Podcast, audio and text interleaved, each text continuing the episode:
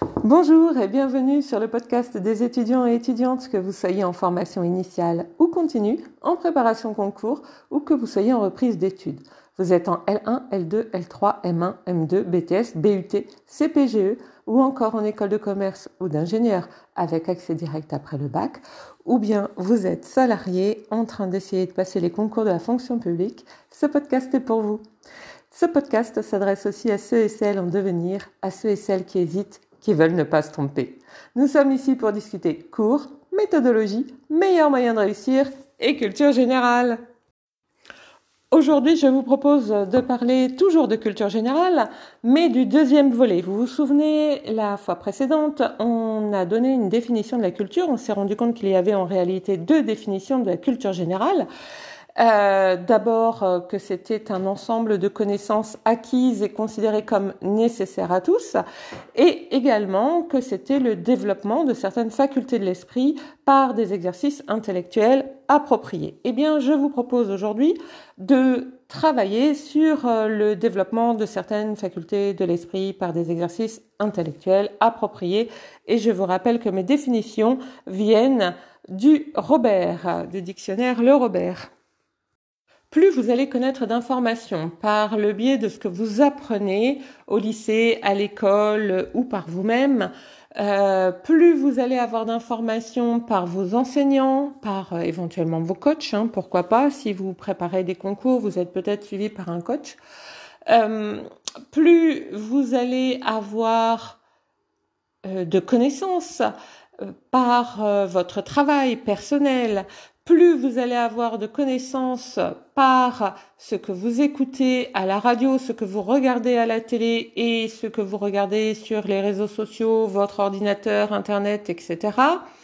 Et plus vous allez avoir euh, la possibilité de faire des connexions entre les choses, entre les événements ou des activités. Je m'explique donc. Soit vous allez essayer de trouver, euh, et c'est tout à fait naturel, et il faut essayer de le faire absolument, trouver des causes et des conséquences.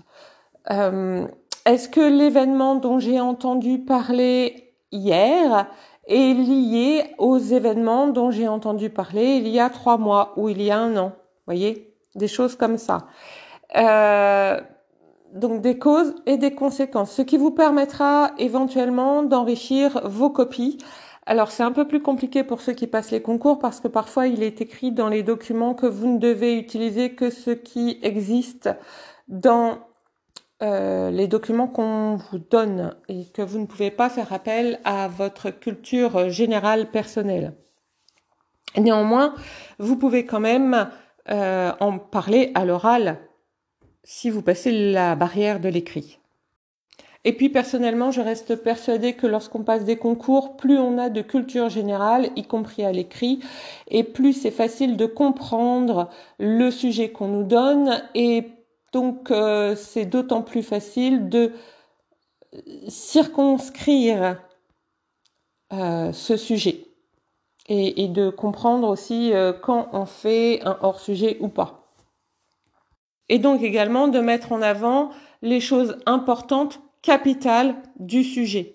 Et, par conséquent, forcément, de trouver plus rapidement, tout de suite, euh, le plan à travers les documents qu'on nous donne. Mais bon, ça c'est personnel. Je veux dire par là que c'est ma vision des choses. Revenons donc sur notre sujet sur la culture générale. Si vous passez demain un examen à la fac, euh, dans une école, etc., savoir quelles sont les causes et les conséquences, ou du moins le penser et pouvoir l'argumenter, c'est un gros plus, que ce soit à l'écrit ou à l'oral. Par ailleurs, le fait de connaître euh, le plus d'événements possibles et le plus de choses possibles va euh, également vous permettre d'ouvrir votre esprit et de ne pas forcément penser toujours de la même façon, de se dire que les choses peuvent ne pas arriver de la même façon, ce qui est très important. Par exemple, vous avez parmi les gens de la génération de mes parents, c'est-à-dire les gens de plus de 70 ans, qui n'ont pas fait d'études, euh, qui ont en fait, sont sortis de l'école pour aller travailler euh, et ont quelque part un petit peu survécu dans le sens où il n'y avait pas forcément beaucoup d'argent et donc pas forcément des vacances au loin. mais des vacances quand même, hein, attention, hein, je ne fais pas pleurer dans les chaumières, hein, des personnes qui sont parties en vacances, mais en camping, en France, etc. C'est parfait, c'est super ça donne beaucoup de connaissances euh, régionales. Malheureusement, ça ne donne pas forcément des connaissances sur les autres pays et sur les autres manières de faire et sur euh, les cultures euh, de pays, par exemple. Et donc, ça peut biaiser la réflexion. Vous avez parmi les personnes qui ont plus de 70 ans, mais aussi parfois parmi les plus jeunes aussi. Hein. Attention, je ne stigmatise pas les personnes de plus de 70 ans. Mais l'idée qu'il y a enfin que tout doit se dérouler de la même manière en histoire. Euh, elles font euh, un peu d'ethnocentrisme, on va le dire, hein, on va dire le mot d'ethnocentrisme. Et donc forcément, bah, euh, les autres pays font comme nous, mais avec des centaines d'années de retard, parce que évidemment les meilleurs, c'est nous, les plus en avance, c'est nous.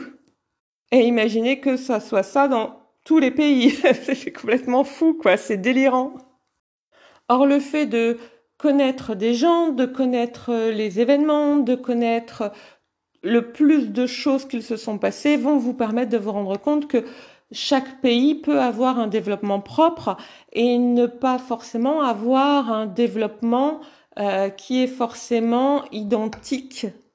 Euh, personnellement, j'ai tendance à penser que Hegel est un peu à l'origine du fait parce que, vous savez, c'est la raison dans l'histoire.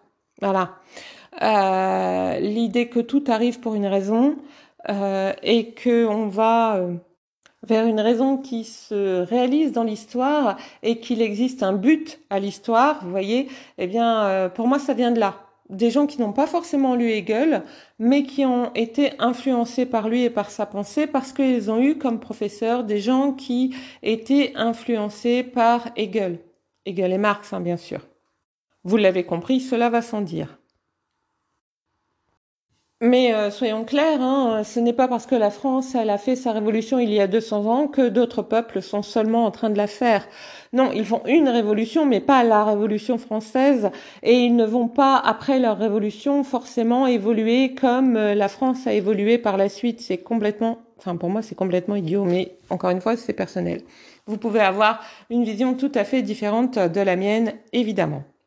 Et puis surtout, euh, ce qui va être important, ça va être que euh, vos connaissances, les connaissances données par les profs, vos connaissances à travers votre travail individuel ou votre travail de groupe, euh, vos connaissances à travers vos lectures, vos connaissances à travers ce que vous allez apprendre à travers l'actualité, etc.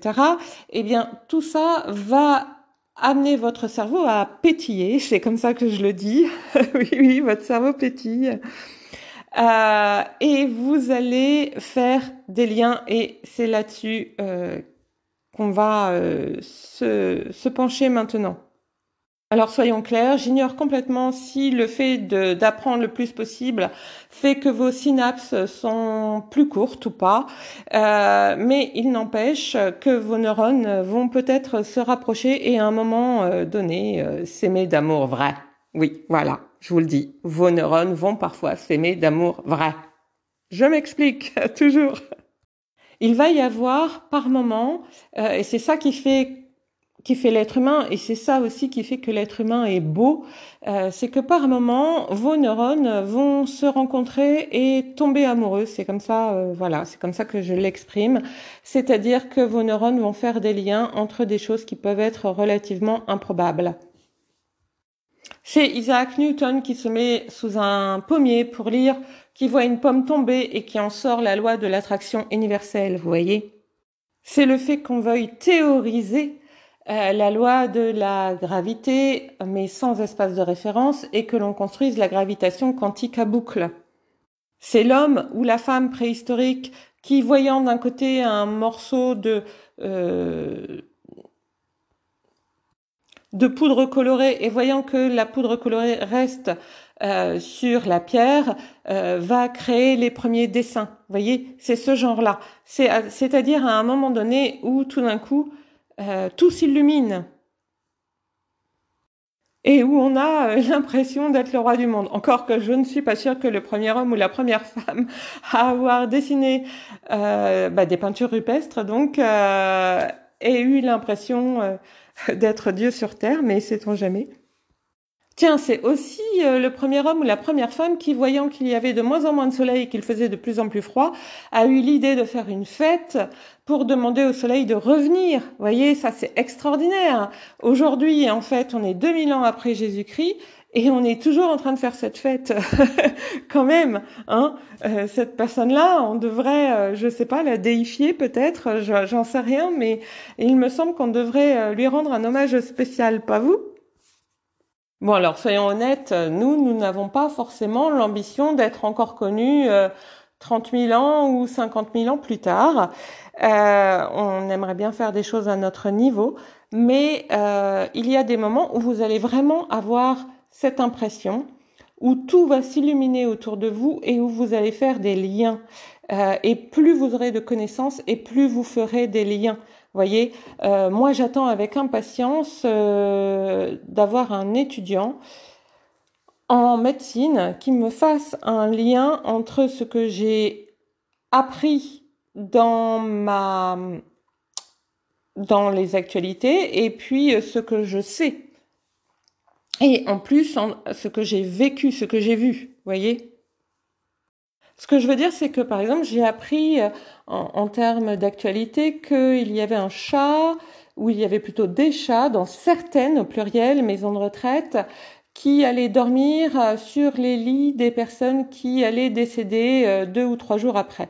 La question que je me pose, c'est est-ce que par conséquent, on peut imaginer, et vous voyez, euh, mon lien, en fait, ici, il est sous forme d'hypothèse, mais ce sont les hypothèses aussi qui vont vous faire avancer, notamment lorsque vous faites des mémoires, voyez donc, mon hypothèse, c'est est-ce qu'on peut imaginer que le cerveau lâche euh, des substances, quelles qu'elles soient, alors je ne sais pas ce que ça pourrait être, des hormones, des phéromones, peu importe, euh, qui apprennent au corps que bientôt il va devoir lâcher et euh, qui permettent donc au corps de partir en douceur et peut-être même, pourquoi pas, le cerveau pourrait s'envoyer à lui-même des substances qui feraient que la personne mourrait de façon douce et sans douleur. Peut-être, hein, j'en sais rien. Euh, c'est une hypothèse de travail. Et, euh, et j'attends avec impatience qu'on ait un étudiant euh, qui se penche dessus. Voilà, je veux les informations, s'il vous plaît. Oui, parce que comme tout le monde, un jour, je vais mourir, hein, on va tous par là, donc apprendre que je vais peut-être pouvoir partir en douceur, c'est quand même un peu plus sympa. Non, vous ne trouvez pas?